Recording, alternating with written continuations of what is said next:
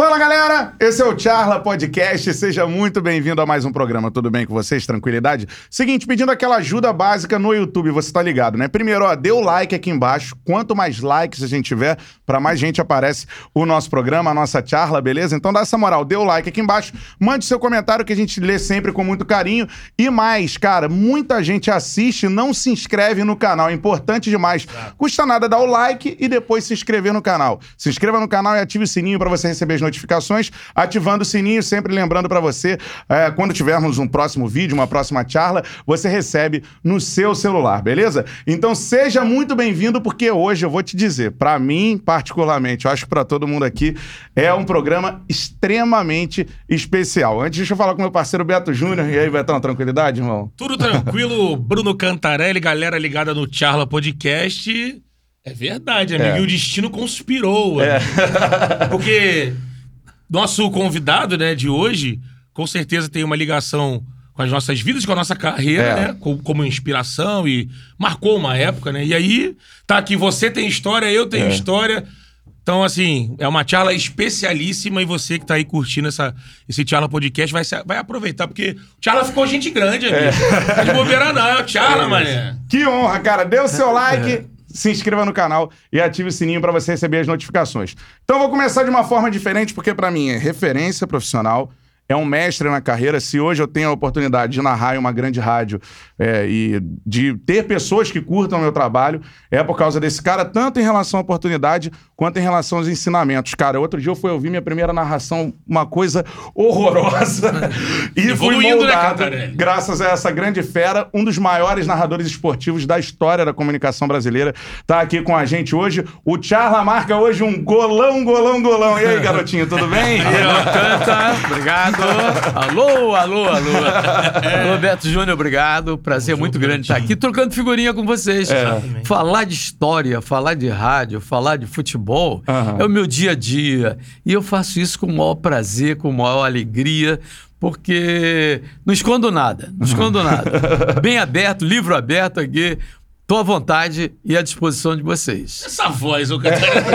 é brincadeira, né? Você vai sim. fechar os olhos e Tô assim, arrepiado, cara, falando É sério. o, o garotinho. Zé Carlos tá aqui no Charla, mas isso aqui surgiu de um jeito. Todo mundo sabe a pegada do Charla, que chegou com uma, uma, uma vontade de inovar Isso. na linguagem. E nada melhor do que o garotinho, que inovou É. na linguagem da transmissão do rádio. Garotinho que vem é, fazendo ponta, reportagem. Garotinho é professor. pô. Não, mas é, não, mas é uma história Ah. interessante. Quando eu estava na Rádio Globo, eu fiquei na Rádio Globo de 64 até 77. Foram 14 anos. Depois voltei em 84, saí 28 anos depois, em 2012. Foram 42 anos ao todo. E nesse período, quando eu saí em 77, a, a Rádio Globo era comandada pelo Valdir Amaral, que foi meu grande mestre, e com Jorge Cury, que veio em 70, depois da Copa do Mundo do México. Pois bem, na Rádio Tupi era o do Alcei Camargo, na Mauá, o Orlando Batista, eram os grandes nomes. Só que eu comecei a sacar. eh, a Rádio Cidade era a grande novidade de 77, com um tipo de comunicação diferente com o Mansur, com o Eladio Sandoval, com o Romilson, então com o Santoro, com vários locutores novos e que inovaram no FM. Linguagem, Não né? havia lingua essa linguagem no FM. Aí eu pensei de parar, a cidade está na moda. Eu vou deixar de ser narrador, deixar de ser speaker para ser comunicador. A primeira providência que eu fiz foi tirar locutor das pontas. Porque até então, eu era locutor, era a ponta do Valdir, atrás do gol. É, os É. locutores antigamente faziam ali As a pontas. reportagem atrás dos Aí eu mudei de novo, botar o Denis e o Washington, que são vozes conhecidas, comigo, comigo, isso na Rádio Nacional. Aí, e comecei a inovar. Eu levava a Thaís Araújo, eh, jogo do Vasco para comentar com, com o Apolinho, eh, com o Luiz Mendes. Levava o, a Camila Pitanga, eh, a, a- como é que chama aquela travesti famosa? Roberta Close. Roberta Close. Close. Pô, o Denis Menezes levou ela pelo bracinho lá, levou. Aí o, tinha um diretor na rádio, que eu não vou dizer o nome dele, disse assim: eu namorava ela. Essa eu namorava. Um conhecido lá que. Com as perninhas bonitas pra caramba. conhecido, que já foi lá. Já, É, Roberta é, Cruz é, estava é. lá, mas. Cara, Não, e teve cantor, inclusive, que teve casamento rompido e Sim, tal. famosíssima, É, né? é, é. né? Então, aí, eu procurei fazer um negócio novo, porque na Rádio Globo, na Rádio Tupi, que eram as principais rádios, é, o padrão de comentário era aquele 15 minutos, 20 minutos, monocórdio. Pá, pá, pá, pá, pá, pá, pá, pá, pá, pá. E aí eu digo, pô, eu vou inovar. Cada dia um convidado diferente. Né, isso. Levei convidados assim. Chegava a época de carnaval, levava um neguinho da Beija-Flor, Aham. entendeu? O Dominguinho do Estácio, que recentemente nos deixou. É. Então, tudo isso eu procurava exatamente clarear. Porque quando eu queria fazer isso, eu não tinha poder para fazer. Porque era conservador. Agora, eu comandante sempre fui aberto a ouvir fulano, ciclano, ouvir sugestão, porque eu acho que a gente soma ouvindo as pessoas. Eu queria saber se você teve algum tipo de resistência quando você teve esse Não, estilo diferente não, não. Do, do, do mercado, não, algo não assim, tive, não? não, pelo contrário. Porque veio a onda da Rádio Cidade e também. O que houve. A minha preocupação maior era a seguinte: Hum. eu não tinha dinheiro para pagar Ibope, pesquisa. Uhum. Aí o que, que eu fazia? Eu pegava meus amigos, professor eh, de comunicação da Estácio, da Gama Filho, eu dizia assim: eu quero que você faça trabalho de pesquisa para mim, como trabalho de, de- dos seus alunos. Sim, sim. Aí eu Como prepa- laboratório. É, laboratório. Eu preparava. E o que que dava no Maracanã? Dentro do Maracanã. No tempo que o Valdir Amaral transmitia, eu estava ganhando. Uhum. Se você é na Nacional, ele na Globo. Nacional, eu na Nacional, ele na Globo. No tempo que o Cury narrava, eu perdia por pouco, mas perdia. Uhum. Aí eu digo, porra, eu tenho que chamar a atenção, porque o cara perguntava, é, qual é a rádio que você está ouvindo? O cara dizia, "Não, Rádio Globo. É. Era eu Aham. que estava narrando. Sim. E o cara, o pesquisador universitário, me advertia isso, que eu procurava comentários e tal. Era um pesquisador de nível superior, né? Aí eu digo assim, pô, eu tenho que bolar alguma coisa para chamar a atenção desse ouvinte, que a minha voz, a do Denis e do Austin, que eram vozes marcantes dos É. Mendes da Rádio Globo, não estamos mais na. Aí eu criei, mudei, mudei e gostei. Gostei. Essa aí- Aí, a- aí o diretor, Ah. o diretor era o Luiz Branini, da Rádio Globo, ficou pi da vida comigo, pô, tá debochando. Não era debochando, era uma forma de Marcar. alertar, Marcar, alertar e marcar. Uhum. É, foi só E isso. quando você foi pra Tupi, só vou dar esse salto pra rele- é, falar, né? Você também fez isso. Chegou na Tupi, Fiz, mudei, fiz, gostei. Porque Na Bradesco também. É, mas sabe o que, que fortaleceu É. na Tupi? Muita gente achava que eu estava voltando para É, Tupi exato. por causa do Apolinho, É. que fez dupla comigo Exato. muitos anos. Quando o Apolinho foi chamado pelo Kleber, a primeira vez para ser treinador, eu dei autorização, eu que autorizei, o Kleber me Globo. pediu, é, tal, tal, tal. Então calma aí. Quando chamaram o Apolinho pra ser treinador do Flamengo, Flamengo, aí ele tava na rádio comentando. e pediram autorização pra você pra ele treinar o Flamengo. É, é isso? é, é. O Garotinho teve que, teve que liberar o técnico. Aí Como é que Flamengo. foi isso, garotinho? Aí, olha, na época eu tinha o Noronha, né? O Aham. Celso Noronha. Tanto que quando o Noronha saiu, eu criei o balanço do intervalo, Uhum. que era exatamente porque eu não tinha um nome de peso para poder segurar o Esse é um intervalo. assunto que a gente pode falar daqui a É, pouco. sobre aí intervalo. ancorava o intervalo. Isso que a gente faz na Rádio Tupi hoje, Uhum. é, eu acho até que está fazendo muito alongado, e o Apolinho comentando pouco, ele tinha que comentar no início e voltar a comentar no fim. Uhum, uhum. Entendeu? Eu acho que não poderia ficar esse tempo todo. A minha observação. Entendeu? Porque o- o- a opinião do Apolo é muito forte. E, e ele é polêmico. Quem, fala, é. quem transformou o Washington em comentarista fui eu. Na É o pai da criança. É, o- na- aconteceu o seguinte: João Saldanha foi o maior gênio desse troço. Aquele meus amigos, ele arrebentava, né? Muito ouvido. E a né? gente saindo da Copa, nós transmitimos se- 12 Copas do Mundo. Tanto eu como o Apolinho. Galvão também diz que foram 12. Aí quando a gente saiu do estádio de Ezeiza, na final da Copa de 78 na Argentina. Primeira de vocês? Não, a mi- 74 foi a minha primeira. Uhum. Na Alemanha. Na Alemanha, né? Agora, 70 seria a primeira. Eu fiz o sorteio dos grupos com o Luiz Mendes, é, num hotel lá na- no Passeio de la Reforma, Uhum. na cidade do México. Só que na hora da transmissão da Copa do Mundo, a Embratel não tinha canal para todas as emissoras. Ela começou a distribuir de três em três. E a Globo ficou com a Nacional. Uhum. E a Gaúcha ou Itatiaia de Belo Horizonte. Então ficaram três. Aí tinha que cortar gente. Não precisava de grande equipe. E tem que girar aí, naquele aí eu três, dancei e né? fiquei na retaguarda fazendo a coordenação. Em 70. É, em 70. Mas aí eu senti que o Saldanha estava largando, a- a- abrindo mão do, da profissão, já estava cansado, estava doentinho e tal. Aí eu falei para Paulinho, Paulinho, vamos explorar você como comentarista. Porque ele era um repórter polêmico. É. O Apolinho foi o cara de um talento, é até hoje, é de um talento extraordinário. O Show da Madrugada, para mim, foi o melhor programa de rádio que eu ouvi. Uhum. E nego ficava acordado de madrugada É. para acompanhar.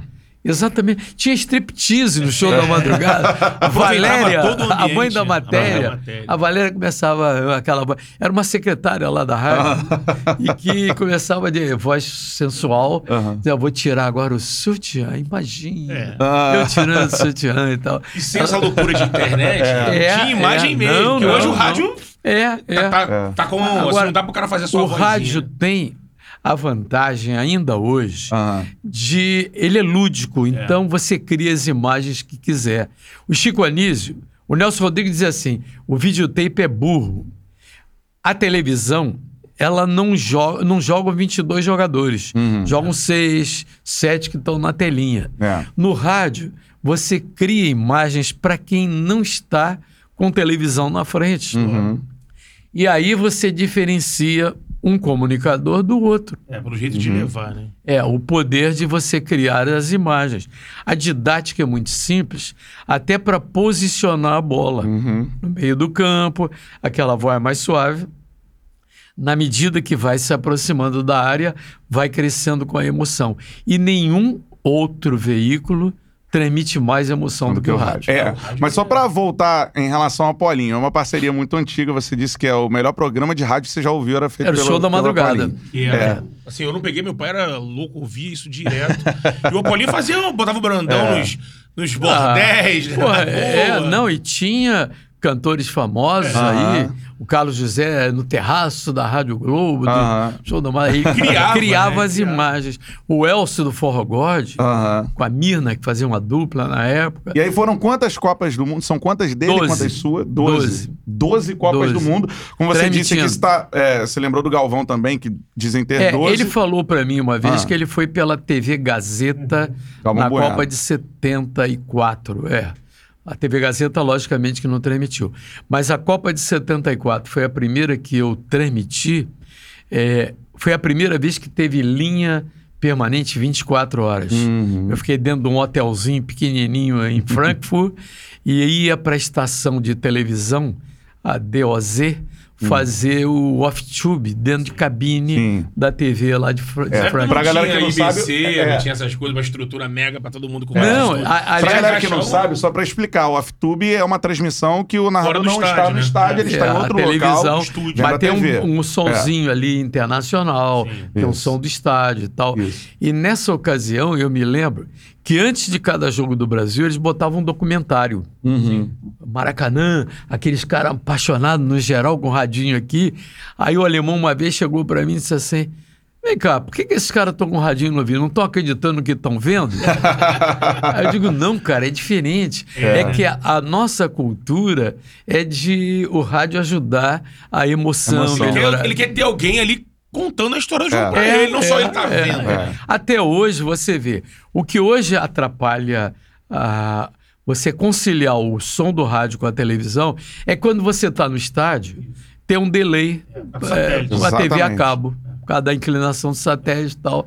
Aí, é. É. aí pode incomodar as pessoas. E quem faz o geladão não, é, fica mais em cima Enquadrado, do lance. é. É enquadrado. Mas aí o Apolinho foi pedir pra você pra ele ser técnico do Flamengo, então. Kleber Leite me ligou. Kleber.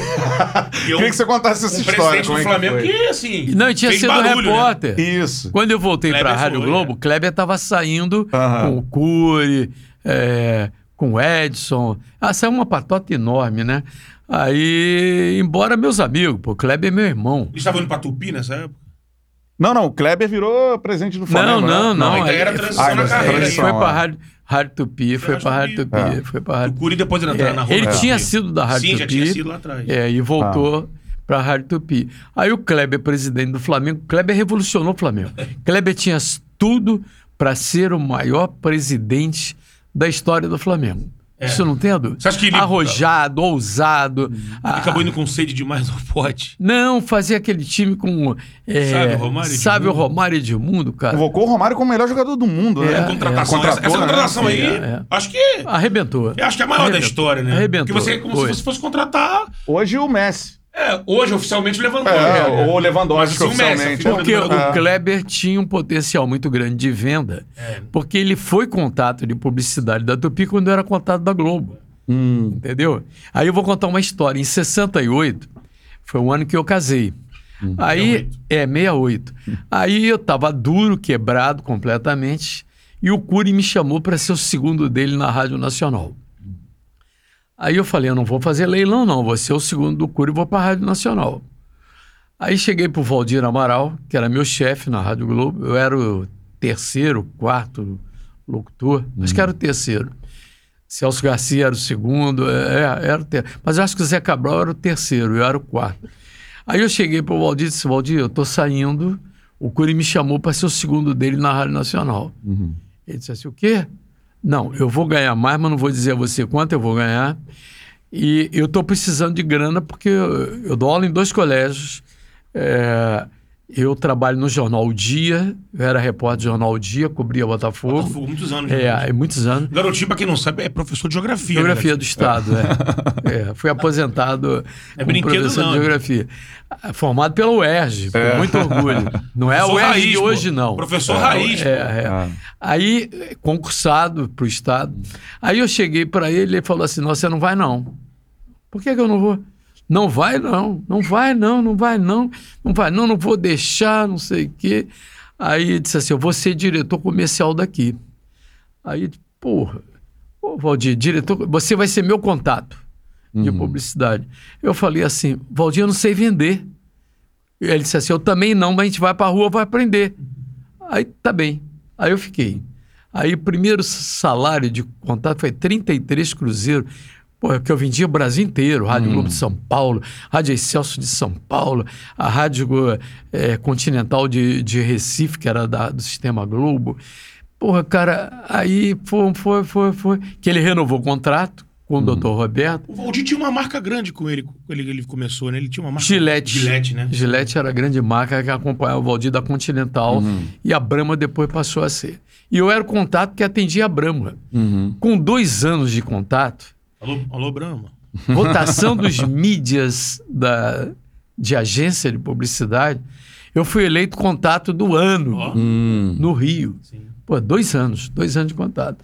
Aí eu disse, pô, é covardia porque eu tenho um microfone para mandar o alô para o, o, o mídia É, da agência tal. mídia- O Enfio, aqui pertinho de onde né? a gente está, ele era estagiário da Alcântara Machado, que era aqui na Correia Dutra. Uhum. Entendeu? Quase na, na Rua do Catete. E o Enfio, tanto que eu tenho toda a coleção dele, dos Fradim, com dedicatória dele e tal. Uruba, né? É, o Enfio, eu atendia ele ali. Então eu dava valor pro Enfio, o Flamengo do Enfio, o Enfio nem era conhecido. Gente que se liga na gente. É, é. Tem- né? Aí com essa coisa Ah. toda, eu fui crescendo, crescendo, crescendo. Comecei como rádio escuta. Sim. Porque quando eu cheguei na Rádio Globo era tanta fera que só tinha lugar para ser rádio escuta. Uhum. Tem que Dali- se colocar, né? Dali eu fui repórter, eh, fui crescendo e fui 16 anos também diretor Uhum. eh, de esportes na rádio, eh, isolando o esporte do jornalismo, porque até então era uma diretoria só. Mas aí você falava do Kleber, que era contato, e Era depois tornou repórter, presidente mas do ele Flamengo. já era repórter. É. Aí ele foi e ligou para mim, é, garotinho querido, é, Zé, libera o pá, tá liberado, tá liberado. Você assustou, não? Pô, vai botar uma Polino. Sabe Que por quê? Eu achava que Foi depois do Isso é Luxemburgo, é né? uma inovação, O né? Não é Luxemburgo chegou pra ser o cara daquele time. Depois não é deu só problema. isso, não. Quando o Saldanha foi técnico da seleção Verdade. brasileira, foi uma aposta de um jornalista. Sim. Entendeu? Ele tinha sido técnico do Botafogo. É, é. Mas é, na seleção brasileira É, era lógico, top. lógico. Não é? E o João era um cara, porra. Ele era muito chegado nas feras, né? Do E o cara que Gerson, mais caras. se aproximou e seguiu a linha polêmica, opinião própria, é o Apolinho. É, É, o sim. Apolinho. Agora, eu não posso deixar de reconhecer que o Luiz Mendes foi um dos maiores comentaristas com quem eu convivi. Uhum. Foi É, narrador e foi meu ídolo narrando futebol quando eu garoto, mandava cartinha para ele na Rádio Globo. Primeiro da Rádio Globo, É, infelizmente. não, foi o. o é, é, Galeano Neto. Galeano Neto. Galeano Uhum. Neto. Primeiro o primeiro narrador. Narrador Globo, esportivo. narrador É. Uhum. esportivo foi o Galeano. No, no, no Brasil foi o Amador Bueno, é, foi o Galeano Neto no Rio, Amador Santos em São Paulo. Uhum. Foram os dois primeiros narradores esportivos. Aí a história do rádio passou do locutor, não, speaker, locutor, narrador, comunicador. E hoje, com a, a tecnologia, com a, a internet, a interatividade passou a ser muito maior. Muito maior. Hoje, nenhum de nós consegue transmitir sem estar com a internet ligada Verdade. é nas redes sociais, é interagindo. E o que o barato desse troço é que você não tem ideia do que é. é você está transmitindo o futebol. O cara de Manaus, o cara, o Osmar Oliveira, um ouvinte que é sambista de um grupo é, Sambatuque e Munique na Alemanha. Esse cara acorda de madrugada para ouvir jogo do Flamengo e mandar mensagem para Mensagem, mim, é. cara. Ele é de Paraty, tem uma pousada lá em Paraty. Hum. Aí, esse cara ficou marcado. Todo jogo importante do Flamengo à noite, ele tá ouvindo lá com 4, 5 horas adiante. Sim. Pelo YouTube, pela internet, Isso pelo aplicativo, é, enfim. é a magia que o rádio leva, né? É. Você recebe lá, tu fica no WhatsApp O universo do rádio hoje é muito mais amplo É. do que É. era antigamente. E hoje, É isso que a gente tá quase fazendo ninguém. aqui, é rádio, é, né? é, e quase ninguém ouve hoje rádio pelo velho aparelho. É pelo Exatamente. celular que É, está pelos ouvindo. smartphones, É. pelos aplicativos. Seguinte, por isso, se estamos no YouTube, dê o seu like aqui na nossa live. É pra pedir a todo momento. Quanto mais likes a gente tem, mais a gente tem audiência no nosso papo. Então dê o seu like. História do rádio, história da comunicação brasileira, você está assistindo por aqui. Se inscreva no canal, ative o sininho pra você receber as notificações. Agora, garotinho, é, é, em relação aos bordões, eu tenho uma dúvida, cara. Como é que você monta seus bordões? Que você contasse uma história assim de um bordão que surgiu assim. Ninguém imagina dar, que surgiu assim. Olha, o- eu, te- eu gostava mais de transmitir basquete do que futebol. A Principalmente emoção quando era é- Vasco É e mesmo? Flamengo, É. equilibrado, pela emoção. Eu adorava ficar no Maracanãzinho com um telefone em preto, que era um microfone que parecia um telefone daqueles antigos. Neck. Cara, eu transmitia aquilo com a emoção e ele encorpava, sabe? O compressor puxava o som quando eu parava de falar, aí puxava o som, aquilo me dava um arrepio violento. Aí eu transmitindo, papá, lá vai Oscar, eh, Oscar Smith, o Amauri, os craques daquela década de 60. Marcel. É, era os, é, o algodão. Ah, É, não, da, da geração anterior, geração Anteri- campeã do mundo é, de basquete. campeã do mundo, Isso, 63. isso, 63, isso. Aí o Haroldo de Andrade ouviu, que era comunicador da Rádio Globo, campeão de audiência de manhã, chegou para mim, aquele negócio apontou, arremessou, entrou. Ele disse assim, por que, que você não entra, usa isso no futebol? Ah, o você não usava no futebol, usava no basquete. E o Afonso Soares estava do lado, pô, é isso aí, pô, tem que usar no futebol. aí eu passei a usar o futebol, um grito diferente. A- a- a- aliás, foi em 63, no mês de maio, não me lembro agora o dia, mas eu tenho na minha agenda, que eu estrei como repórter da Rádio Globo. Eu não era, não tinha carteira assinada, não. Eu era plantonista. Aí o Pedro Paradela, que era repórter da Rádio Globo, pediu demissão para ir para a TV Continental.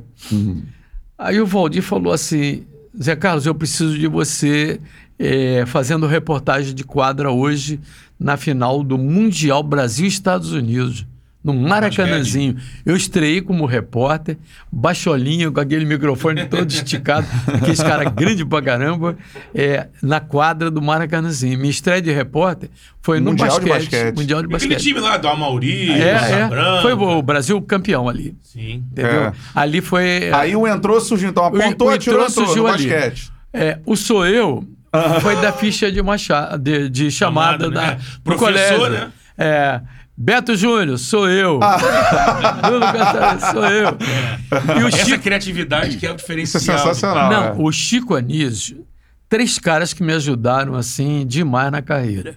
Chico Anísio, Chacrinha, Chacrinha, eh, Haroldo de Andrade. Foram os caras que assim Três lendas. é, me ajudaram muito. Chico Anísio é um E o monstro, Chico né? chegava Chico pra. Chacrinha. Pô, eu não era o principal locutor da Rádio Globo. Sim. E o Chico me botava entrevistando o Coalhada, entrevistando Meinha, porque gostava de mim. Fazia os quadros lá Entendeu? pra ele, né? Tanto que. É, e o Chico chegava para mim e dizia assim: Zé, você né, não fica preocupado em criar, não. Fica antenado no que o povo fala. Aí eu era contato da Globo e parei meu Fusquinha ali na, em Copacabana para comprar ingresso na, num teatro ali em- na Francisco Sá, em Copacabana, para ir de noite com a minha mulher ao teatro. Aí, de repente, veio um casalzinho é, com jaqueta jean, mas todo cheio de baseado, sabe? Muita fumaça na cabeça. Carrinho de artista. É, aí o cara disse assim, é, me dá cinco reais. Aí eu falei assim, cinco eu não tenho. Tem dez, é cinco para cada um. Aí o cara falou assim, valeu. Custou dez reais, cara. Valeu! Valeu, valeu! E aqueles 200 Agora pessoas... tava em Nárnia e te deu aí o... E aqueles, aqueles 200 personagens do Chico eram todos sacados de colegas de trabalho, É. de rua e tal, Ele te entendeu? deu a, a, a pegada do A comediante, pegada né? é, é é. essa. E ele gostava tanto de mim que ele botou. Tanto quando ele morreu, ele morreu aqui no Samaritano. É, o Quinzinho, filho da Emma Dávila, que foi uma grande humorista, Quinzinho ligou para mim e disse assim: o velho quer que você vá lá.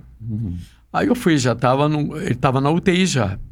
Aí no Samaritano. Como eu sou messiânico, aí minha religião é messiânica. Para quem não sabe, é uma religião é, de origem japonesa É. e que é baseado na verdade, bem e belo, que se preocupa com a espiritualidade, a purificação do espírito, a alimentação natural e o belo. Aí o, e o Niso Neto é messiânico da minha Também. igreja, da minha igreja. Filho do Chico. É, filho do Chico.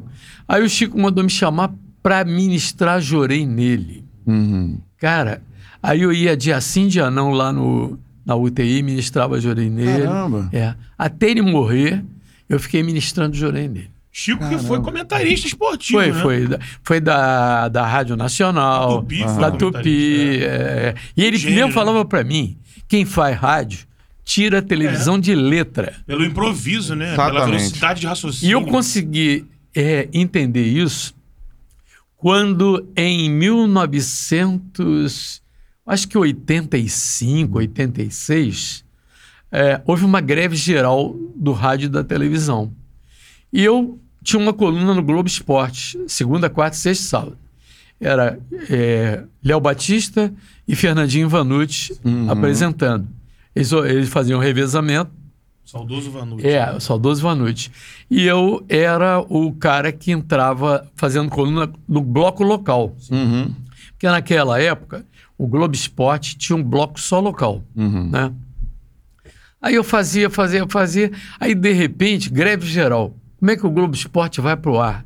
Aí a Alice Maria me chamou e disse assim: Você segura sozinho? Vai apresentar. Eu, seguro, seguro. Aham. Aí como é que você segura? Eu digo assim, eu vou pegar o TP, vou botar um roteirinho no TP e botar lá no TP e deixa comigo. Quantos minutos você quer? Se fizer 5, 7 minutos, tá bom. Eu fiz. Eu fiz de improviso ali com, com TP. Aí eu me lembrei. Tu ia falar dos quatro aqui do Rio, do antes do Rio. É, é, o, o que tinha no momento, né? eu me lembro disso, aí eu, eu me lembro que eu me saí bem pra caramba, fui elogiado. Aí vai dizer, se eu furou greve, não, eu era diretor, não podia tirar greve. Foi é, entrar de Ah, greve. Sim, sim. Nos isso- anos 80, né?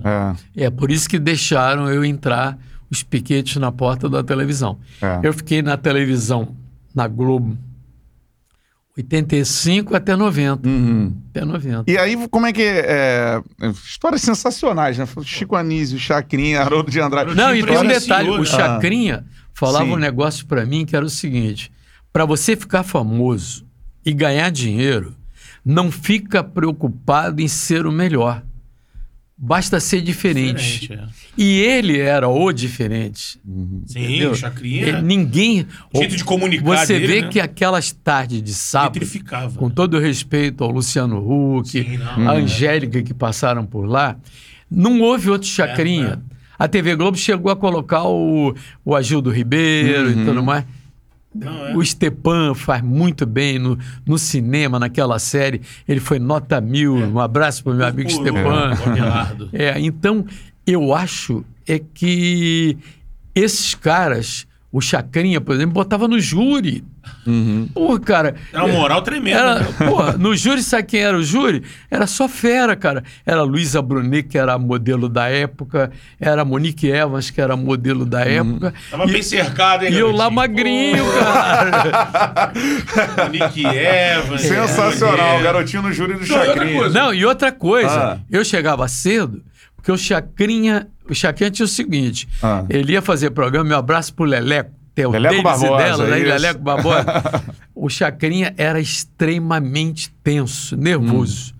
Ele, quando, antes de entrar no ar, ele tinha diarreia, desinteria. É mesmo? Ah, Sentava lá no vaso, chama o garotinho, aí sentado no vaso me chamando.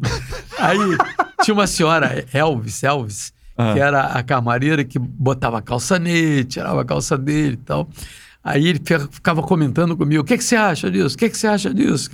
Aí eu falando com ele. E ele me botava, eu não era o locutor titular da Rádio Globo. Uhum. O locutor titular era o Valdir Amaral.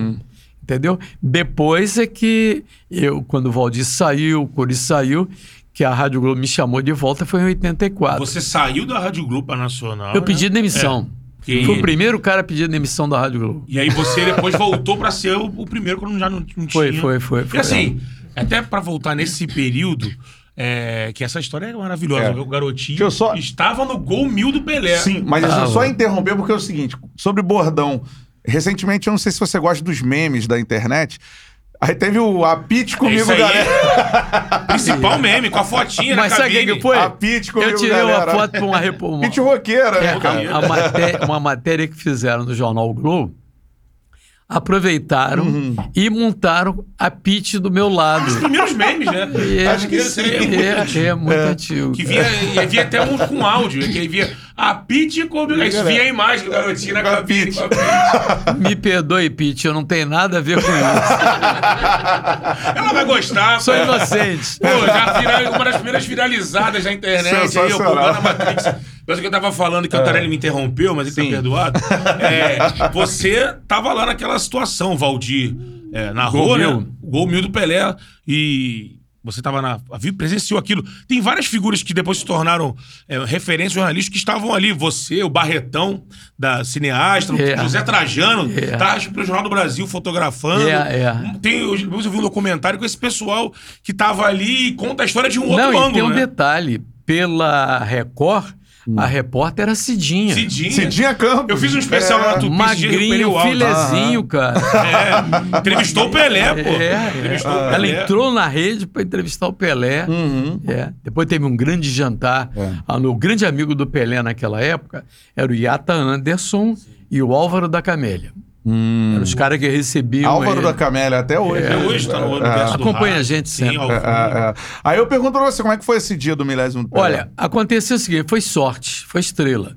Porque o Santos era para ter feito o milésimo gol Pelé num jogo em Salvador. E não veio esse, esse gol. Uhum. Então, pô, veio, veio, veio. E a galera vascaína mesmo torcia para o Pelé fazer aquele gol pelo Santos. O Santos tinha mais público no Maracanã do que tinha lá em São Paulo. Essa prime... capítulo primeiro. Segundo, no gol à direita estava o Celso Garcia, eu só fazia o gol à esquerda. Como eu lembrei antes, quem fazia ponta naquela época, atrás dos gols, eram os locutores, narradores, sim. narradores. Aí eu- o Valdir tinha preparado um script enorme, o gol mil, atleta do século, Pelé, Pelé, atleta. Mundo aos seus pais! E, na- e a- antes de bater o pênalti, tem, tem, tem na internet a, a narração. Antes de bater o pênalti, o Fidelis começa a esburacar a marca penal. Sim. E na época tava o negócio do homem chegar à lua e tal. Eu ainda brinquei assim: ah, o Fidelis está fazendo, abrindo uma cratera enorme aqui, não é da lua, não. Alguma coisa assim.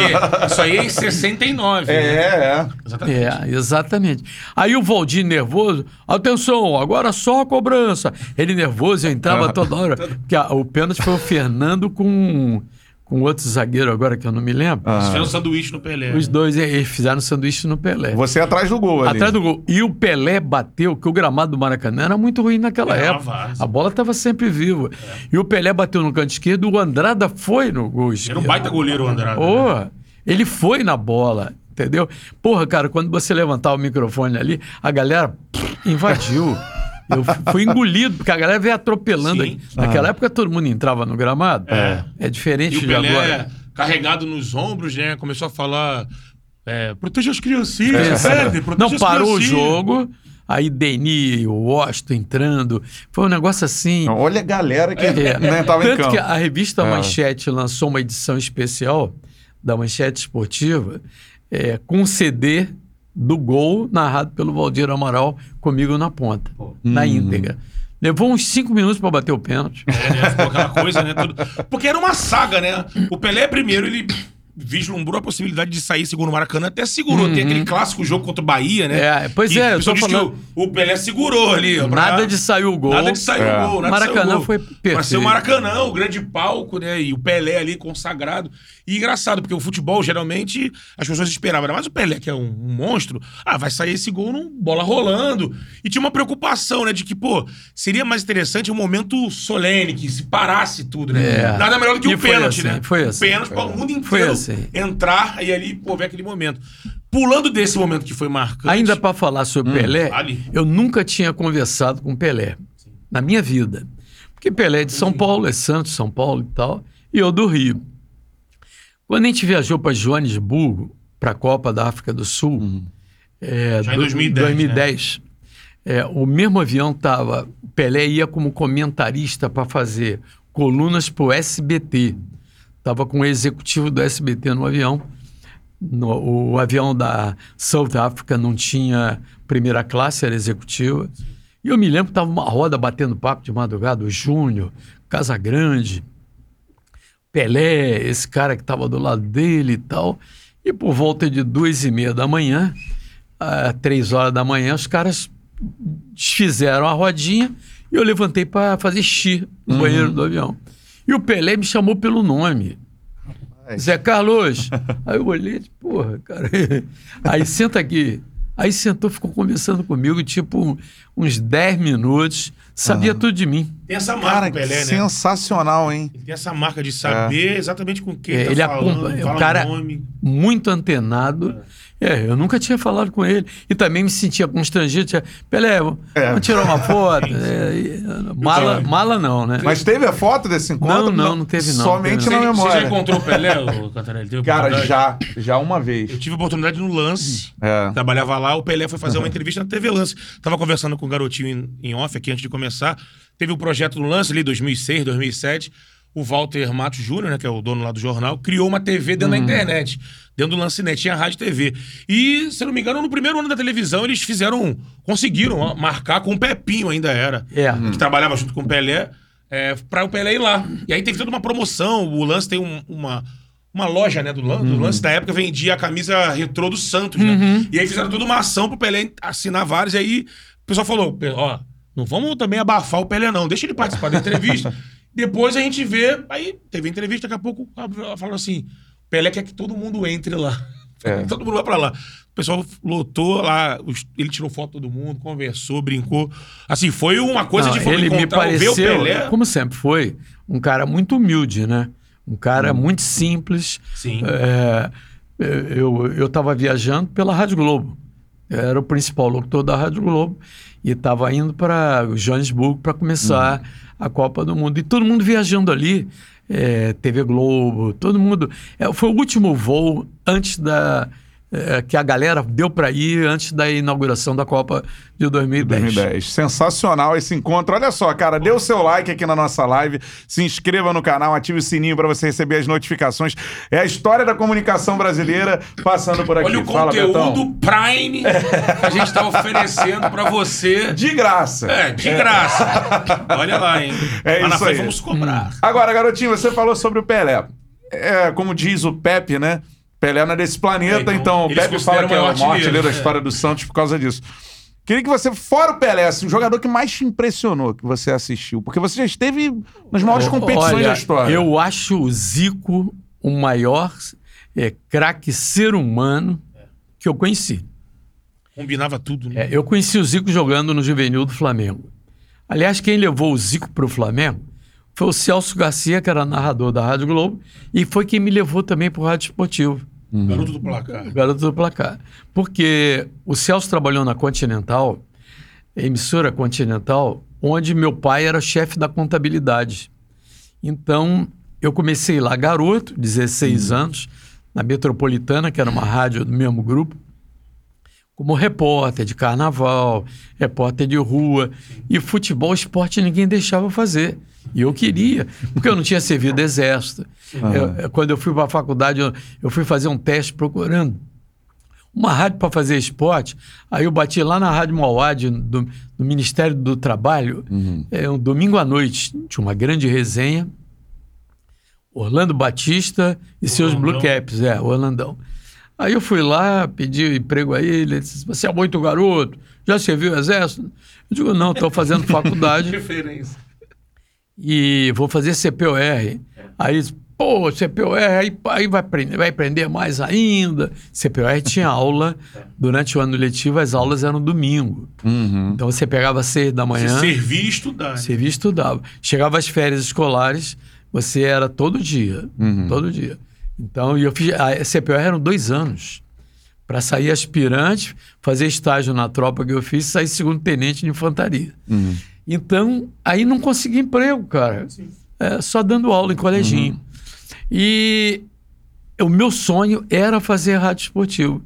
E só surgiu aí, depois que o Celso Garcia é, é, foi para a Rádio Globo, Valdir Amaral, a chance que tinha de ser rádio escuta.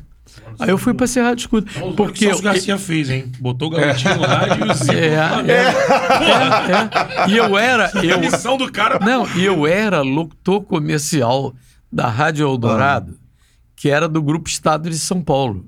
Eldorado São Paulo, Eldorado Rio. Sim. Eu era locutor lá e até uma vez, quando a Globo comprou a Eldorado, eu, eu puxava, o operador não chegava, eu abria a rádio seis da manhã. Aí eu ligava lá, o microfone era o Altec, microfone antigo pra caramba. Eu puxava pra mesa, pra mesa de som e eu mesmo operava. Naquela época que não existia esse negócio de. eu- Aprendeu mexendo ou você já tinha tido um não, eu contato? aprendi a botar, ali. a botar o em kill, o, o LP para botar no ponto e tal.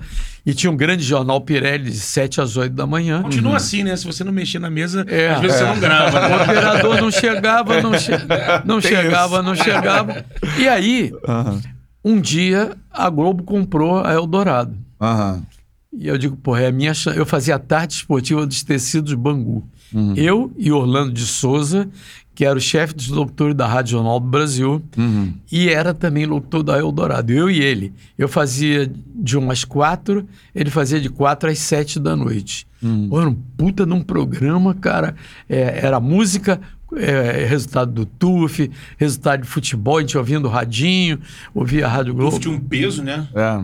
Violento. Violento. Aí quando a Rádio Globo comprou a Eldorado, me entra. eh, lá era um apartamento na Rádio Eldorado, era aquele prédio em frente ao Guanabara Palace Hotel, Uhum. ali na Avenida Presidente Vargas. Sim. Aí o último andar, o penúltimo andar, eu puxava o microfone para a mesa e quando abria a porta do apartamento tocava uma campainha, um alarme para saber que estava chegando gente. Era um apartamentinho, tinha 20 funcionários a rádio ao todo, botando todo mundo era 20. Aí toca a campainha de pô, quem é que tá entrando essa hora? E eu tô lá, grande jornal Pirelli, 7 e 10, vou repetir, 7 e 10, 7 e 10. Aí chega um cara atrás de mim, de terno branco, e fica parado em pé o tempo todo. era nada mais nada menos que o Luiz Brunini, diretor-geral Essa Globo. Do Sistema Globo de Rádio. Cara. Foi às sete da manhã lá, na Presidente Vaga. Aí ele disse assim, o que, é que você está fazendo aí? Eu digo assim, Ah. Meu operador passou mal, chutei, né? Porque eu marcava o, o cartão do operador para não ser descontado, é que ele vinha de longe e tal. Aí ele diz, ele diz assim, o que, que você está fazendo? Não, meu operador passou mal, me avisou, eu estou aqui quebrando o galho até ele chegar. Aí ele ficou, saiu, foi embora. Aham. Aí hum, comprou, a Rádio Globo comprou a Eldorado. A Eldorado foi uma rádio musical muito famosa no Rio, né? E eu aí tive a chance de ir para Irineu Marinho, Aham. estrear no 1 de abril de 64, que era... Rapaz. É, isso foi em 63, Três, por aí. aham. Em 64, dia da Revolução, É. 1 de abril, não foi 31 de março, não. Foi 1 Ah. de abril, porque eu ia estrear, tinha um Fluminense Bangu no Maracanã, Zé Cabral ia transmitir, eu era o repórter e ia ser ponta atrás do gol. Uhum. E aí não houve o jogo, por causa da Revolução, tal, ah, o regime militar, pá.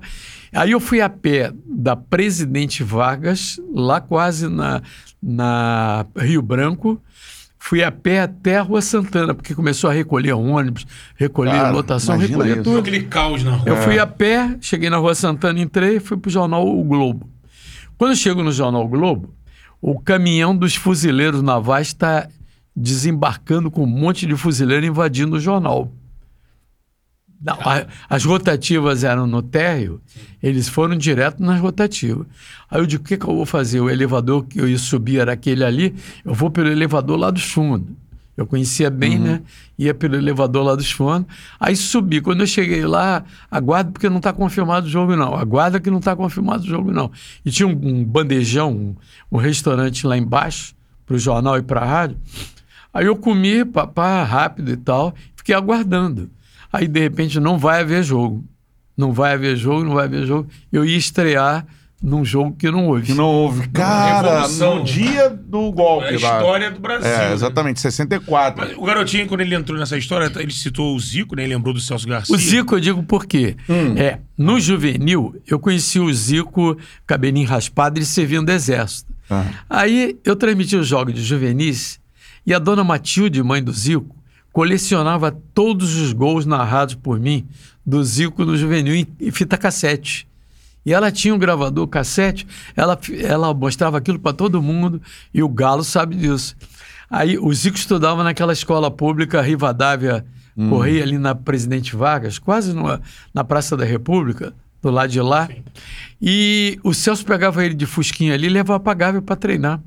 Era o Sérgio de Souza. Já técnico. arrebentava em, em Quintino, Porra, né? cara, O- naquele time do Juventude, de futsal, futebol de salão. Fazia 10 gols no jogo. E aí, eu conheci o Zico naquela época humilde. O Zico de hoje é o mesmo cara que eu conheci aos 14, 15 anos na Rivadavia. Por isso eu acho, como craque de futebol, como ser humano, nenhum jogador de futebol me impressionou tanto. E eu dou nota mil para ele, Arthur Antunes Coimbra. E tem uma notícia, ele assiste o Charla Podcast. É, Ele assiste. então tá aí. Então, um abraço pro chegar o. Zicão. O corte vai chegar ao Galo com certeza, Com né, certeza. Betão? E é do Zico o gol mais marcante que você narrou na, na sua carreira? Aquele Brasil e Iugoslávia lá em Recife. Ele, ele limpa É, todo mundo. que ele limpa, vai costurando todo mundo, faz a fila e marca. Foi o gol mais bonito que eu vi do Galo. Aquele do Kashima, eu não, eu não tive a Gol oportunidade. de na- escorpião, né? Gol de é, escorpião, gol escorpião. Mas o, o lá da Iugoslávia, Brasil. E os dois gols dele na final da Libertadores? Também. 81 lá em Montevidéu, né? O terceiro É, jogo, né? Aquele foi o jogo do Anselmo, né? Que o Anselmo foi Sim. expulso. Aquele, a- a- o clima ali em Montevidéu, no Centenário, foi um negócio incrível. Uhum. Eu me lembro que o falecido Domingo Bosco, porra, a do polícia do Uruguai, o que bateu foi brincadeira. Uhum. Foi brincadeira. Agora, eu tava. é, vou abrir um parênteses para contar mais uma história. À vontade, O garotinho. cenário: Estádio Nacional de Tóquio, 13 ou 14 de dezembro de 1981. Eita, aí, ó. 13, né? Arrepiou aí, 13, Betão. 13. É o dia da... Flamengo 3, Liverpool 0. É. É, o Nunes foi eleito craque do, do, do jogo, ganhou uma Toyota e Sim. tal. Aí eu fui com o Apolinho, com o Denis e com o Luiz Mendes. O jogo foi meio-dia lá, meia-noite Aqui, né? aqui no Brasil. Meia-noite, hora de Brasília.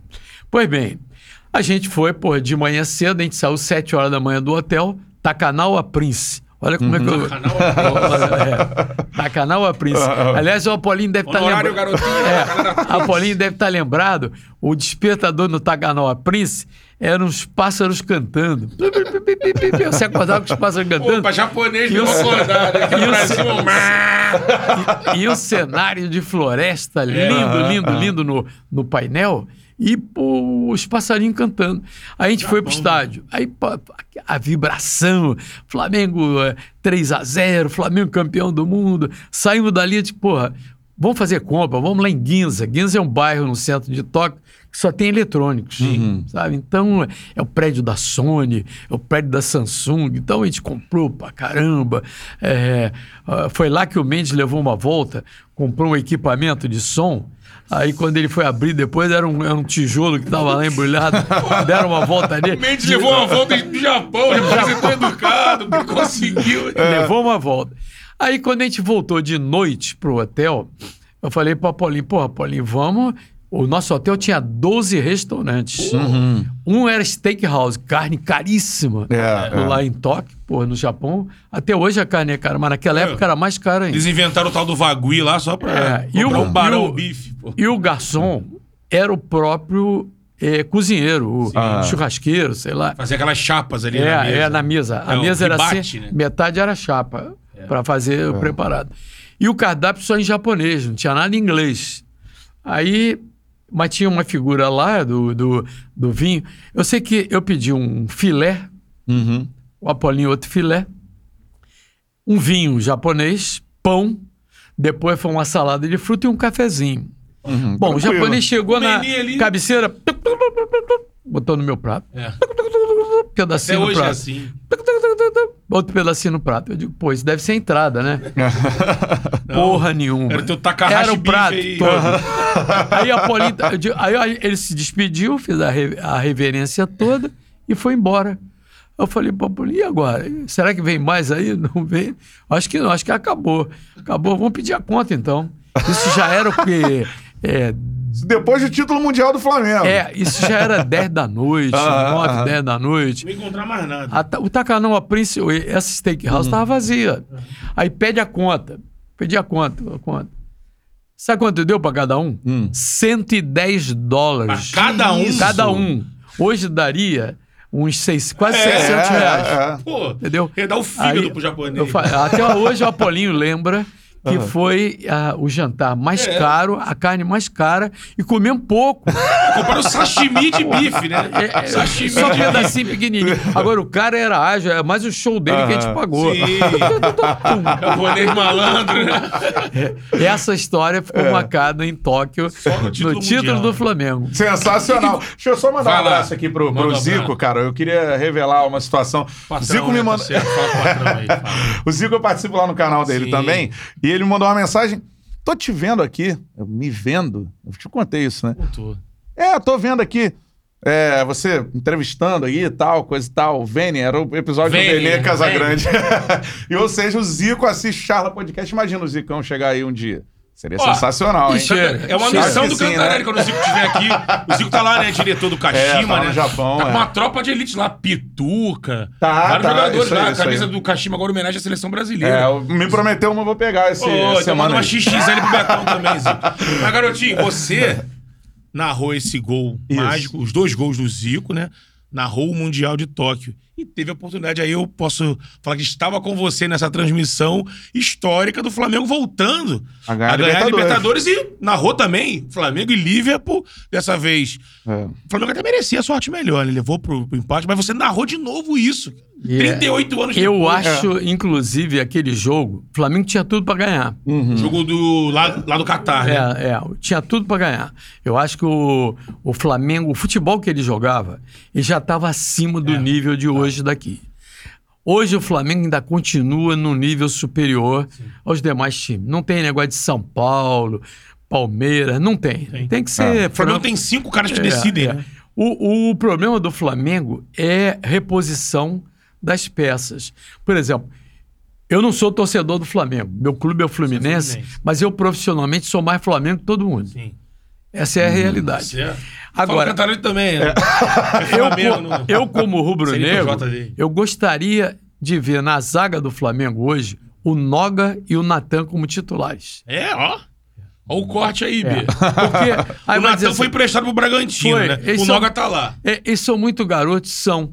Mas se você fizer um levantamento dos jogos que eles atuaram, eu não gosto, do, por exemplo, do, do Ilharão como zagueiro. Eu não. gosto do Rodrigo Caio. Rodrigo gosto- Caio. Rodrigo Caio é perfeito, perfeito. mas ele não é regular. Você É, não pode contar com ele. É, vai, vai, é. vai se contundir, Ninguém vai ter garante que na seleção ele É. tem uma lesão como teve. Foi agora pra seleção de É, novo, né? Pois é, aí volta lesionado. Aí custa, é, é igual o Diego Alves. É, verdade. São imprescindíveis, mas não, não- Não, passaram por uma você irregularidade. Não pode né? contar com ele. Agora, eu acho que o Flamengo tem tudo para formar uma segunda geração de craques.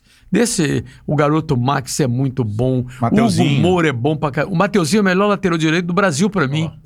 Não tem negócio de Emerson, Dani Alves, nada disso. precisa de não. rodagem, né? O Mateuzinho é o melhor. tem força pra chegar no fundo, É, né? o- ele Veloz. no Flamengo só não é titular porque houve um investimento no Isla. Isla, Isla é jogador da seleção É. chilena. Chegou agora o Rodinei também. É, o Rodinei vai crescer Vai, vai, nesse Isla período tá mal, agora. né? É. Agora, o Mateuzinho eu gosto porque ele é ponteiro direito, ele é, lateral, Sim, ele é tudo. João Gomes é um zagueiro. um Outro, lateral, um João né? Gomes e Hugo Moura, pô, são baitas jogadores para aquela posição. Cara, E esse dia- time de 2019, é? então, Você vai falar sobre o final. É, fala vai. você, não, só pra. que eu quero. Aquele Ah. dia foi uma narração que a gente tava lá na Tupi, né? Fazendo Uhum. o jogo, você narrando o jogo, a gente lá na redação.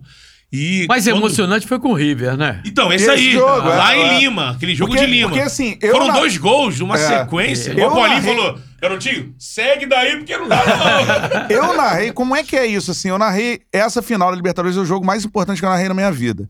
E é, final Flamengo e, E River. River.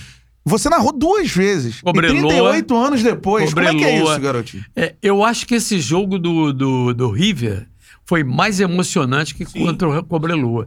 Pela alternância do O placar. River era o grande time das Américas, né? E além do mais, foi tudo em cima da hora, É. meu amigo.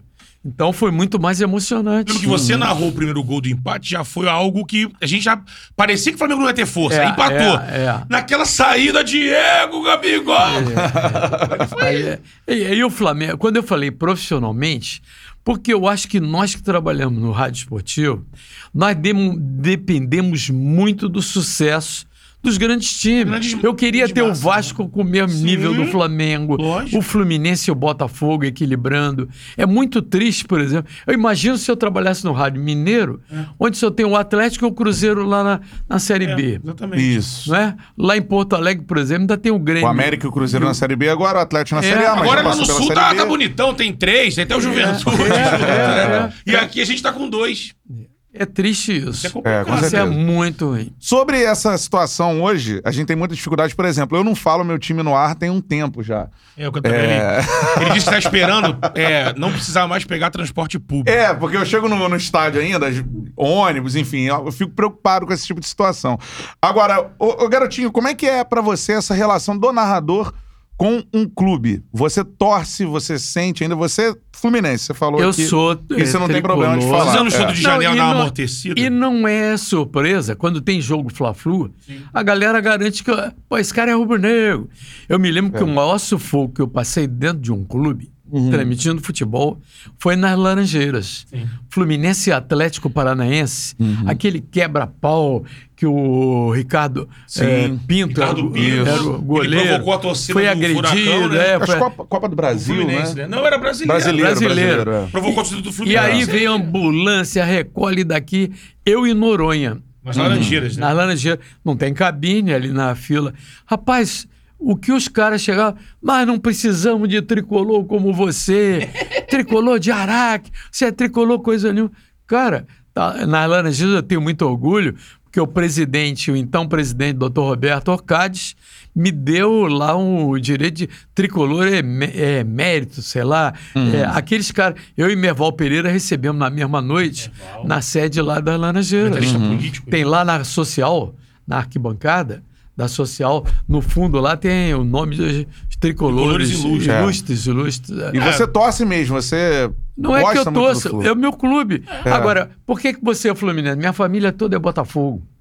oito irmãos da minha mãe e oito irmãos do meu pai, todo mundo Botafogo. Você cobriu muitos anos o E Botafogo. meu né? pai me levava pra geral pra ver o Mané Garrincha. Fazer aquelas estraça... E Você não virou Botafogo. Não, porque com seis anos, a minha tara era transmitir futebol de botão. E eu escolhi um time de botão pelas cores. O primeiro presente que eu tive, É. garoto pobre e tal, fui escolher o presente. Eu escolhi as cores do Fluminense. Aí meus, Fortes, cole... né? meus coleguinhas todos do Flamengo, e eu escolhi Fluminense pelas cores: verde, grená e branco.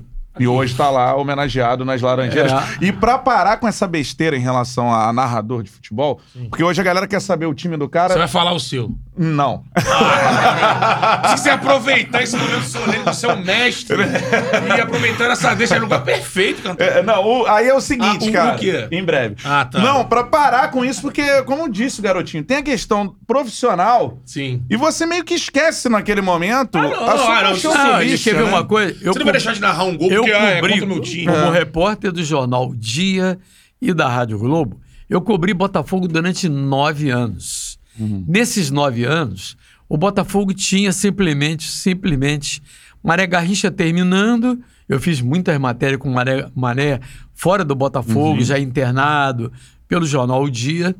Mas tinha aquele time de Jairzinho, é, Caju, depois Zequinha, Paulo. Eu assisti o primeiro treino do Paulo César Caju em General Severiano, trazido pelo Marinho, vindo da, da, da Colômbia, de Barranquilha. É, É. O Entendeu? pai dele era técnico Marinho, lá, né? Marinho. Marinho, né?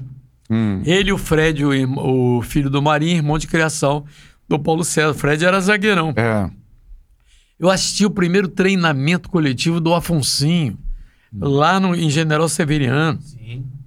O repórter naquela época ficava, ficava na beira do campo e conversava. O doutor Lítio era meu amigo, É. Era eu fiquei outra amigo do Chirol. né? É. Uhum. Então, apurava a notícia. É. Eu fazia matéria para o jornal diferenciado. Olha, o Sandro Moreira era o repórter do Jornal do Brasil. Serginho Cavalcante era repórter do Jornal do Esporte. O Tiãozinho Pereira era do O Tiãozinho Jornal. Uhum. E o Márcio Guedes era da Rádio Jornal do Brasil. Uhum. Tudo fazendo na cobertura do Botafogo. Botafogo. Olha só tinha que fera, fera, né? Não, e tinha o, fan- o Fantasma no, Tiozinho na é Rádio tio do Mauá. Paulo É. César Vasconcelos, É, né? é, é. Que hoje em E dia o é comentarista Fantasma, Edgar, Fantasma do, da Rádio Mauá. É. É. Sensacional. Agora, garotinho, que outra dúvida. Qual o maior momento, o momento que mais te emocionou de você estar presente assim num estádio de futebol? Eu acho que foi em 94, na cobrança de pênaltis, é, quando o Baggio botou a bola por cima. Primeiro porque é, foi o primeiro título brasileiro mundial de que 24 eu narrei. anos, né? Que eu narrei. Você pegou aquela. É verdade, Você é. pegou aquela fase pós-70, né? Em segundo, que o Carlos Alberto Parreira, meu amigo e meu irmão, era professor comigo no colégio estadual, o professor Dalto Santos. Vocês deram Bangu. aula juntos? Bangu, Bangu. Ele de Você dava educação aula de- física, Ele né? de educação É, física e história professor é de clássica, geografia. O Oswaldo de Oliveira era aluno da gente. Oswaldo, professor Jorge É, Oliveira. é, era nosso aluno. Ah, Aí, nessa história toda, ali, a emoção era maior exatamente por isso. Primeiro, título mundial, eu como narrador. E segundo, que era o Parreirinha, meu amigo, meu irmão, que era o, era o tec- treinador. E veio o Penta. A gente passou por 98. Ronaldo, aquela situação toda, você tava lá. Coreia, Japão. E aí depois veio a Coreia e Japão. Yokohama, final. Exatamente. E o garotinho, ele é aquele. Ele se tornou uma personalidade, né? É. A marca do garotinho. Fenômeno do rádio. né? Rapaz, eu viajei o Brasil inteiro. E a gente trabalhava numa rádio que era Bradesco Esportes. A rádio era um projeto novo, não era conhecida. Todo lugar que eu chegava no Brasil, É, eu a fui pra marca- Campina Grande, interior. garotinho, né? Ó, eu trabalho com um garotinho. É, Era, era assim. abrir portas. E abria a porta. E por isso o garotinho sempre teve uma proximidade. Por exemplo, o Ronaldo é um amigo pessoal seu, né? é. Tem a relação do seu sobrinho, do Bruno Maziotti, que trabalhou com o Ronaldo, trabalha, né? E ver aquela emoção de ver o Ronaldo dar aquela virada na vida, né? O Ronaldo é amigo pessoal seu também. É, amigo pessoal do garotinho. Mas mais importante ali foi o seguinte: o, o Ronaldo, o médico do Barcelona, em 2002, queria operar o Ronaldo às vésperas da Copa do Mundo. O doutor José Luiz Runco, médico da seleção brasileira, bancou e disse o seguinte: não, não vai operar. Ronaldo e Rivaldo, né? Os Rivaldo, é, não vai precisar operar. E não operou. Aí o Ronaldo tava mal. Eu me lembro que antes de viajarmos para Malásia, foi o último amistoso antes de irmos para a Coreia do Sul. A gente ficou em Ulsan, a seleção e a, a- o jornalista todo, Sim, né? a base, né? A gente foi fazer um amistoso Brasil e Barcelona. E, rapaz, o Ronaldo mal pra caramba, Uhum. chutando bola mal, um amistoso à noite. Era preocupante. Eu digo, Ele porra, voltava depois de mais de um ano, né? Parado. é, é. Aí, mas mal, mal. Eu olhava assim, esse cara não vai chegar à Copa do O Mundo. Filipão não levou o Romário, né? Não, não, não levou. Bancou o Ronaldo mesmo assim. É, porque o doutor Zé Luiz, o doutor Rum garantiu. Isso aí. A gente foi pra Malásia, fez um amistoso, foi uma pelada tremenda. É verdade. Quando chegou na, na Copa do Mundo, o Ronaldo arrebentou. E na final, ele aí extrapolou, ele e o Rivaldo É, extrapolaram. Ah, foi demais. Foi demais. Momento assim especial, Aquela né? votação de o craque da Copa. É, deram pro, pro deram goleiro pro Oliver Kahn, Kahn. Oliver Kahn. Pô, o goleiro Antes, né? Que falhou, inclusive, no, no, no, num dos gols do Piu, Brasil. piu, piu, piu, É, piu, piu, piu. O Kahn bateu roupa. O Ronaldo botou É. lá dentro. A gente está na reta final do nosso papo. Dê o seu like aqui na nossa live, ative o sininho para você receber as notificações e se inscreva no canal. Fala, Betão. Temos que lembrar do gol do Pet, né? Exato. São 20 anos, né? Nesse ano de 2021. Dentro dessa- desse assunto, o gol do Pet tem uma história sensacional que a gente trocava ideia aqui fora do ar para você, você contar pra gente. É, qual é- eu perguntei a emoção, a maior emoção que você já sentiu. E a sua maior narração, assim, a que você mais gosta? Talvez tecnicamente. Olha, que eu você... descobri qual era quando eu vim de São Paulo à noite. Acho que era a última ponte aérea. Uhum. Soltei aqui no Santos Dumont, eram 10 e meia, 11 horas da noite. Peguei um táxi, eu pegava sempre na curva ali do relógio, Sim. do Comar, né? É clássico, Comando ali. Militar da Aeronáutica. Aí eu peguei um táxi escurinho e tal, fui pra Glória, que a Rádio Globo era na Glória. Aí, de repente, toca o celular do taxista. Sim. Era o gol do Pet no celular.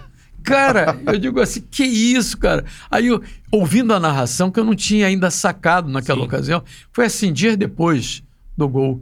Aí eu saquei, de, pô, que a transmissão realmente foi emocionante. Aí o cara, quando acendeu a luz, que viu que era eu, pô, aí teve que soltar do táxi lá na, na Rua do Russo, na Glória, Aham. tirei selfie com ele e tudo mais.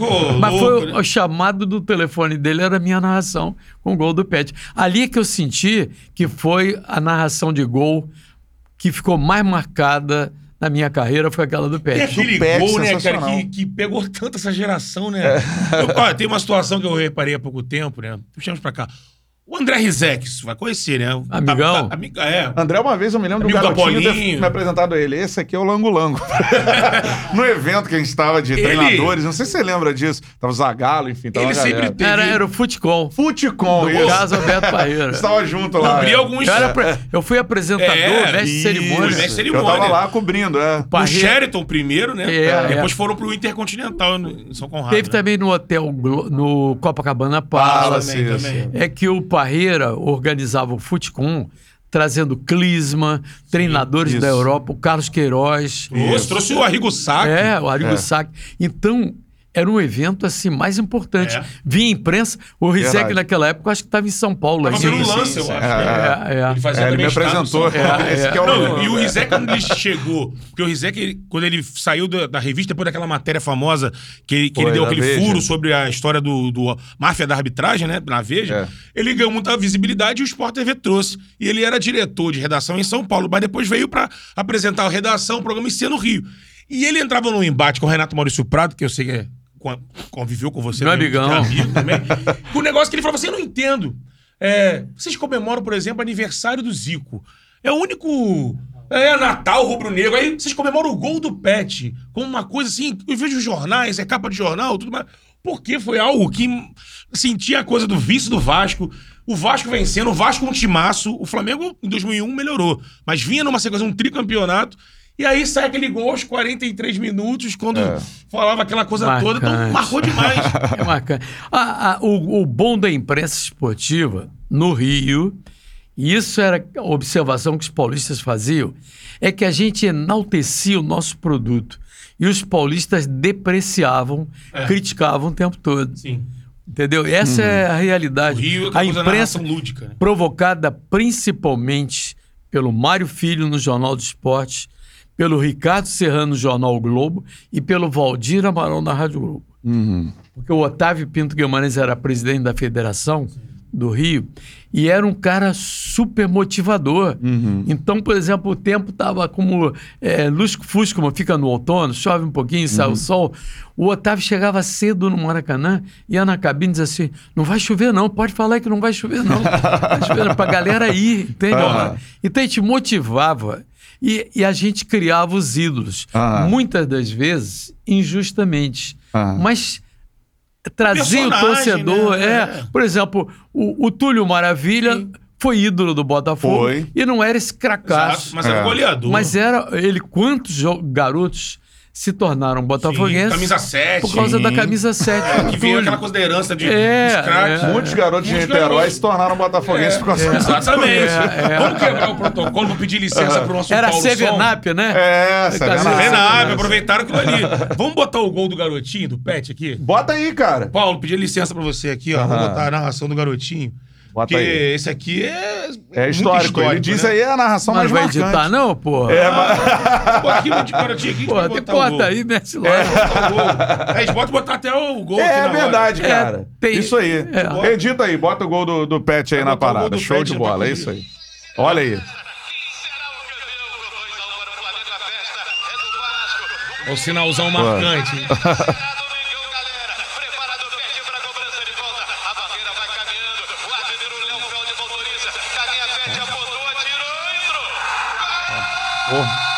Que falta Explosão. faz o público, né, garotinho?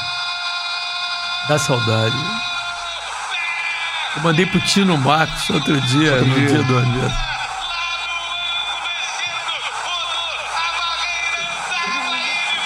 Isso é bom demais, né?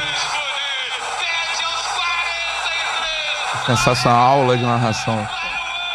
O Tino falou isso. O Flamengo precisava! Isso é muito bom, cara! É o rádio, cara, isso é o rádio. Isso é o rádio, a emoção É uma aula e a Pô, é técnica do garotinho, pra mim, eu já digo. é, posicionando mim, tudo, né? narrador mais técnico da história. É. assim, Mas você sabe que... hoje existem fonoaudiólogas, né? Sim. É. Um profissional faz fonoaudióloga. Eu tinha 18 anos, estava terminando o Colégio Pedro II, ali na Marechal Floriano. Terminando o ensino médio, né? Na época era científico, que eu me preparei para fazer medicina. Então, minha, era clássico você fazia letras e direito e tudo mais. Né? E científico fazia medicina, engenharia, e Engenharia. tal. E a, a minha turma de 22 alunos, 18 são médicos. Eu ia ser, eu queria ser ortopedista. Olha, Olha só. só. é. Aí, mas eu- a minha família dependia do meu trabalho, então eu tinha que tocar a, a coisa segurando lá em casa, né? Então, por essa razão é que eu, eu não, não fui fazer medicina.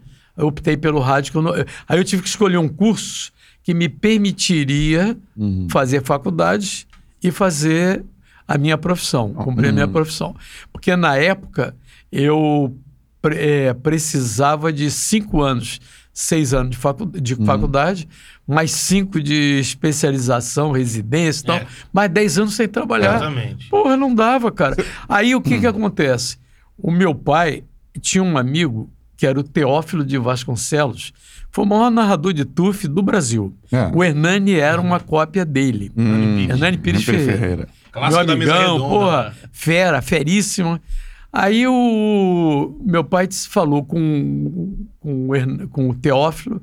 Teófilo falou assim: meu pai dizia assim, pô, meu garoto tá começando em rádio, é, tá com 15 anos, não, 18 anos, tá começando em rádio, tal, papá. Ele falou assim: procura essa senhora aqui, dona Hilde Sinek Uhum. uma alemã. Ela fazia programa na Rádio Ministério da Educação, Aprenda Alemão Cantando. E ela era professora de canto. E eu fiz dois anos de técnica de canto para usar com a voz.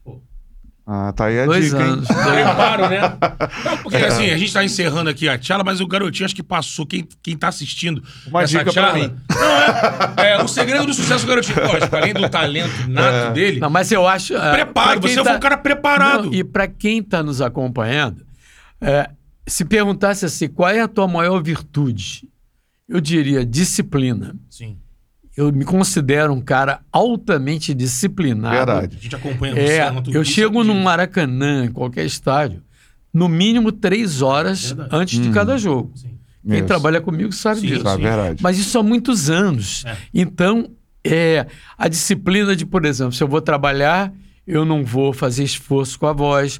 Eu tenho que dormir bem. Melhor remédio para a voz é, Uhum. É dormir, dormir. É verdade. sua ferramenta, Dormir, né? é. É. Não, eu, eu só consu- eu só bebo vinho. Uhum. Agora, no dia do jogo, na véspera do jogo, eu não bebo nenhuma taça de vinho, Uhum, nada, nada, nada. Então, esse tipo de repouso e exercício. É. Uhum. Exercício vocal cantando e tal. Com certeza, é isso, cara. Olha que- Finalzinho da nossa charla. Poderíamos aqui. ficar aqui três, quatro Cara, o horas, mas o garotinho ia ficar preocupado, né? Tem um tempo assim também, né? É uma honra bater o papo, porque eu fico Né? tentando extrair aqui pra. Lógico. Enfim, né? E a Charla é eterna. Pode ter o Charla É. 2 com o garotinho, Charla Com 3. certeza. Seguinte, galera, só mandar um abraço pra galera da Forneria Original, que é o nosso primeiro parceiro aqui no Charla. aí, ó. Pizza espetacular. Eu sempre deixo a dica aqui. Catu Peroni, cara. Vai nessa aí. Mas, é, garotinho, tem, ó, de portuguesa, tem aquela famosa. É, recheada. Recheada, mas é aquela. Palavra do É, especialista. ele sabe disso, né? Tem, tem, tem abobrinha, É. e é muito boa. Tem uma de marguerita com alho É. torrado, manjericão. Isso. É uma pizza luxo, garotinho. Não Sei vai que de chocolate no finalzinho, não? Olha, é muito bom, hein? É chocolate de primeira. Também vai, também vai. Camarão com catupiry e alho poró. É outra pedida também. Seguinte, galera, ó, muitas pedidas. Valeu, forneria. Tamo junto. Seguinte, galera, ó, cupom de desconto pra Charla você, 10. ó. Baixe o seu app da Forneria Original no seu smartphone e também acesse o site forneriaoriginal.com. Tem cupom de desconto aqui do Charla. Então, Charla10. Você digitou lá Charla10, você ganha um desconto de 10% em qualquer pizza que você pedir, beleza? A força Tamo junto. pro Charla aí. É isso aí. Agora, garotinho, pra gente finalizar, você falou ortopedista. Muita gente não sabe, talvez o melhor fisioterapeuta ligado ao esporte, ao futebol no mundo No mundo, é. é da sua família e você tem um carinho muito grande por ele, né? Olha, o Bruno Maziotti é meu sobrinho, eu sou padrinho de batismo dele. É, ele foi fisioterapeuta do Ronaldo, primeiramente do Ronaldo. Ele foi estagiário do Filé, que foi o pai da fisioterapia no futebol. É, e ele teve a oportunidade de tratar do Ronaldo durante todo o tempo, até quando o Ronaldo foi operado em Paris pelo Dr. Gerard Sayan. É, ele, ele, Bruno, ficou com o Ronaldo 24 horas com aquele aparelhozinho que ficava mexendo com o joelho lá do Ronaldo a noite toda. E o Bruno, não é por ser meu sobrinho, eu a gente ter criado ele parte da vida, não. O Bruno é um profissional desses dedicados que, tra- por exemplo, está no Arsenal da Inglaterra, de Londres. É só. É, esteve no PSG. Estava no. PSG antes. Seleção brasileira. Teve a proposta de seleção brasileira com o Tite. Aí ele trabalha de 6 da manhã até 10, 11 da noite.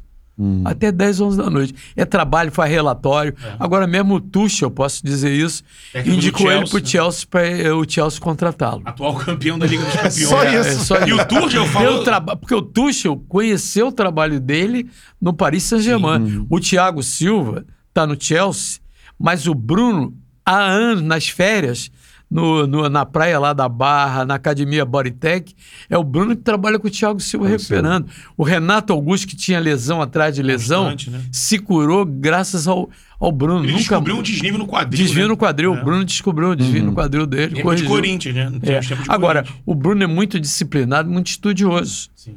Todos os cursos que você imagina, osteopatia na Espanha. É, hoje, com a tecnologia, ele trabalha com computador e quando termina o dia de trabalho, ele vai fazer relatórios. Um banco de dados imenso. Jogador. No, no PSG, até o feminino lá, eram 500 atletas. Tudo era na mão dele. Ele é um profissional é, assim, desejado no mercado Não, ele hoje é. Pra mim é o melhor no mundo. O Barcelona tinha chamado ele antes, quando ele foi pro Arsenal. Chamou É. ele, foi lá conversar. Entende? Ah, sendo Sensacional. pelo Arteta, né? É a teta. É, e pra finalizar, garotinho, um sonho que você ainda tem na, na profissão, depois de realizado. glórias, conquistas, Olha, enfim. eu fiz 81 anos. A gente não acredita, mas meu maior sonho é continuar trabalhando enquanto eu tenho saúde e o alemão não pegar, o Alzheimer não pegar aqui. Show Ele não vai show pegar alemão, Não. pela memória que eu tenho com o meu trabalho e até pela minha genética. Eu tenho uma tia, irmã do meu pai, com 94 anos, lúcida, gosta de escola de samba e tal. E eu me cuido muito. Para você ter uma ideia, Eu não sei o que é comer sal, comer açúcar, é, gordura muito pouco, minha alimentação é balanceada. É, eu, por exemplo, tomo de manhã chá de erva doce com uma raiz, é batata doce, inhame ou aipim. É, de noite é chá de camomila, eu não janto. É uma frutinha, um chá de camomila, então. Dia de jogo. É, eu só abro exceção para forneria. Olha a moral, hein, Forneria? O garotinho vai ter exceção. Aquela pizza É. luxo, né? E a gente vê o garotinho, às vezes fica assustado, ele passa pra gente lá, dia de jogo, tá lá a gente caindo dentro de uma pizza. Eu comendo ovo cozido. É, garotinho. Vocês são malucos. Ó, aí um abraço pra toda a galera, porque outro dia foi aniversário do garotinho. Sim. E a quantidade de pessoas do meio Foi, foi, e de foi. até narradores da, jovem, É, da é, nova geração, é. João Guilherme, Vilani, todo mundo te mandou mensagem Dandan. assim. Dandan, Dandan. Daniel Pereira querendo você, É, querendo você aqui também, Dandan. Dandan, João Guilherme, todo mundo. É isso aí. Então, garotinho, pra gente, eu vou guardar essa entrevista aqui, né? Igual eu guardo um vídeo, que é a da minha primeira narração na Transamérica, na final do Isso. Campeonato Carioca, a sua primeira na Tupi, Tupi. Isso né? Ah, que foi lado a tá. lado. Então, aquele vídeo é um que eu guardo com muito carinho. E agradeço demais por você ter emprestado o seu Prazer talento, a sua história aqui pra esse Charla Você Podcast. sabe que eu consigo fazer dos meus colegas de trabalho verdadeiros irmãos pela transparência da gente. Uhum. Não é? A gente convive, às vezes, mais tempo com o colega de trabalho que com a mulher da gente, com a casa da gente. Por exemplo, com o Apolinho, é, durante o período que a gente viajava muito, seleção brasileira, tinha excursão de seleção, mais de 78, que a gente ficava três meses na Europa, cara. Aí eu ficava mais tempo com ele do- e ele comigo do que com a Maria Lúcia e com a Deise. É verdade. Entendeu? Então, é esse convívio, e é preciso muito. Eu, quando oficial do Exército, eu me lembro, comandando a tropa, eu aprendi uma coisa. Para você não deixar estressar numa viagem fora, Copa do Mundo, é, via... depois do décimo dia, se o cara não tiver boa cabeça, começa a pirar. Sim. É. Saudade de casa, a mulher passando problema e tal. Você tem que dar atividade o tempo todo, não parar só ir pra cama para dormir. Aí pra cama para dormir. Copa do Mundo tem que fazer isso.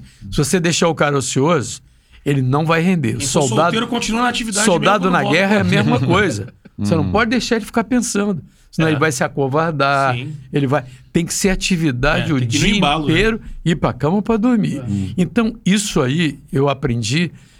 E com convívio em viagem, comandando a a Copa de 98, por exemplo, eu comandei 21 profissionais.